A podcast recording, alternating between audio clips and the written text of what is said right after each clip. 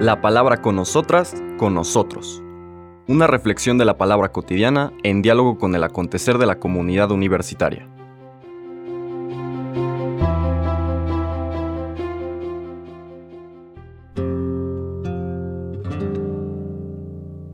Hola, buenos días. Bienvenidas y bienvenidos a la palabra con nosotras y con nosotros de este viernes 14 de octubre, conforme vamos terminando la vigésima octava semana del tiempo ordinario.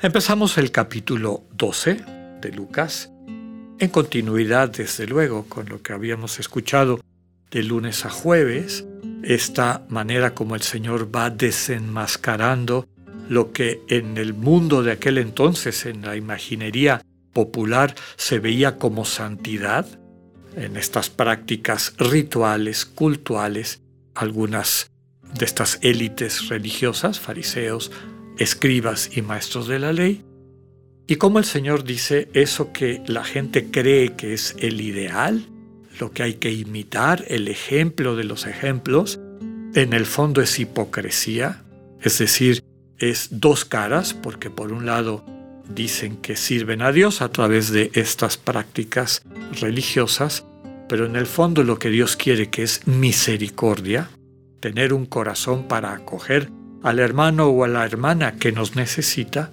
estas prácticas les justifican, les llevan a adormecer sus conciencias y al separarse de los hermanos y hermanas y la posibilidad de amar, en el fondo también se están separando del Dios al que creen servir. De distintas maneras, como vimos en los días anteriores, el Señor desmantela este engaño, desmantela este teatro de lo que se creía que era religión, pero en el fondo era una práctica egoísta, egocéntrica.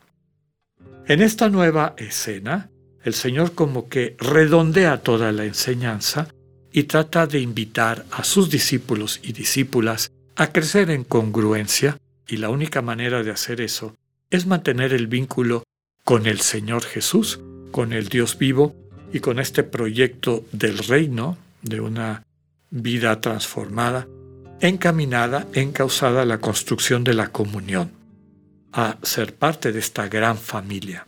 Dice el texto de hoy de los versículos 1 al 7 del capítulo 12. En aquel tiempo la multitud rodeaba a Jesús en tan gran número que se atropellaban unos a otros. Entonces Jesús les dijo a sus discípulos, Cuídense de la levadura de los fariseos, es decir, de la hipocresía, porque no hay nada oculto que no llegue a descubrirse, no hay nada secreto que no llegue a conocerse. Por eso, todo lo que ustedes hayan dicho en la oscuridad, se dirá a plena luz, y lo que hayan dicho en voz baja y en privado, se proclamará desde las azoteas. Yo les digo a ustedes, amigos míos, no teman a aquellos que matan el cuerpo y después ya no pueden hacer nada más. Les voy a decir a quién han de temer. Teman a aquel que, después de darles muerte, los puede arrojar al lugar de castigo. Se lo repito, a él sí tienen que temerlo. ¿No se venden cinco pajarillos por dos monedas? Sin embargo, ni de uno solo de ellos se olvida Dios. Y por lo que a ustedes toca, todos los cabellos de su cabeza están contados. No teman, pues, porque ustedes valen mucho más que todos los pajarillos. Palabra del Señor. La primera recomendación del Señor en esta lectura del día de hoy es tener cuidado de no dejarnos contagiar. Ese es el sentido de levadura. Recuerden que un poquito de levadura contagia a toda la masa y la transforma. Bueno, ya sabemos que opera este efecto que se llama, bueno, la fermenta, pero tiene esta capacidad de hacer que crezca, ¿no? Un poquito de levadura transforma a toda la masa. Un poquito de incongruencia, que es lo que está diciendo el Señor, si te dejas convencer de vivir una vida de apariencias, si por un lado dices una cosa y por otro lado haces otra, si no vas juntando cada vez más de manera natural y constructiva tu querer y tu deber, o al revés, tu deber y tu querer, corres el riesgo de terminar echando por la borda todo lo que has ido construyendo. Esta hipocresía no solamente es una doble cara hacia los demás, es muchas veces una doble cara hacia ti misma, hacia ti mismo. Es, finalmente, un engaño. Y recuerda que los engaños tarde o temprano salen a la luz, que es la segunda parte, ¿no? Lo que crees que hiciste en la oscuridad, lo que dijiste en voz baja y en privado, tarde o temprano va a quedar manifiesto. Esto queda claro, desde luego, en lo que acaba de estar diciendo en el pasaje anterior de estas llamadas de atención a los fariseos, maestros de la ley y a los escribas. Ustedes aparentan ser devotos, cercanos, piadosos, respetuosos de Dios y sus acciones lo que muestra es totalmente lo contrario.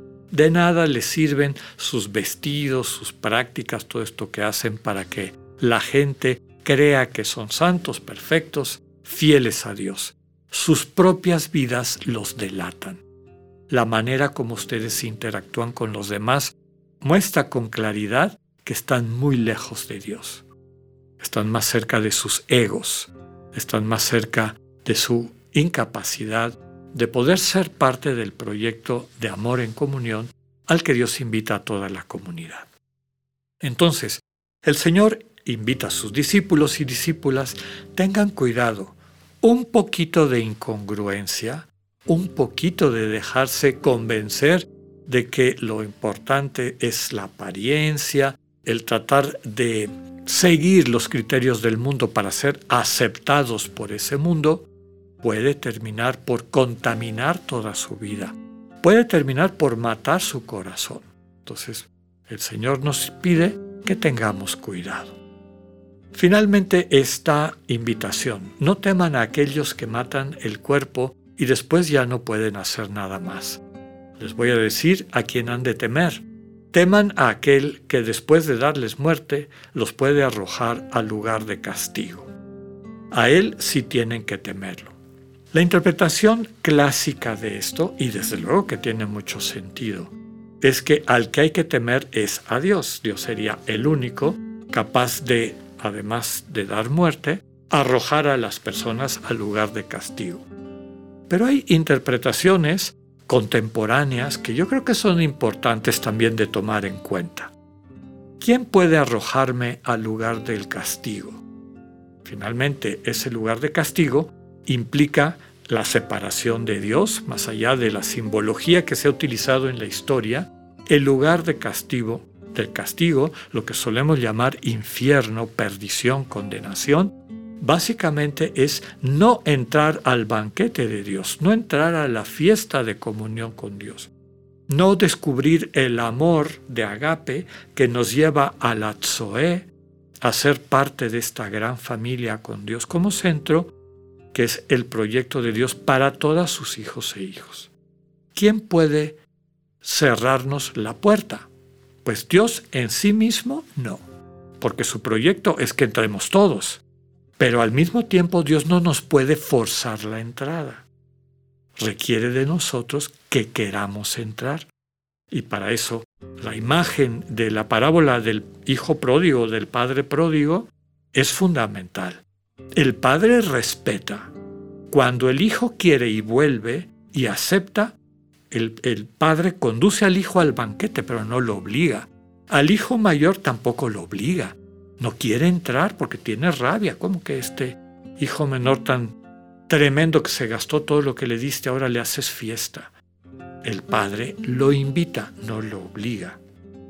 Entonces, ¿quién nos puede arrojar al lugar del castigo? Muchas veces el ego. Nuestra incapacidad y terquedad de abrir el corazón a acoger el amor de Dios que sana y transforma nuestra vida. Y yo creo que la última parte de la lectura apunta en esta misma dirección, porque nos presenta un Dios amoroso, a un Dios providente, ¿no? cinco pajarillos que no valen nada, Dios se ocupa de cada uno de ellos, de ninguno de esos se olvida. De cada uno de ustedes, nos dice el texto, Dios cuenta todos sus cabellos, es decir, está preocupado hasta de lo más pequeño de ustedes. No teman, amen, no se cierren, ábranse. Y el encuentro con este Dios de misericordia les va a mostrar el camino a la vida plena. Ojalá que escuchemos esta invitación y dejemos a Dios transformar nuestras vidas para bien. Que tengan un buen día, Dios con ustedes.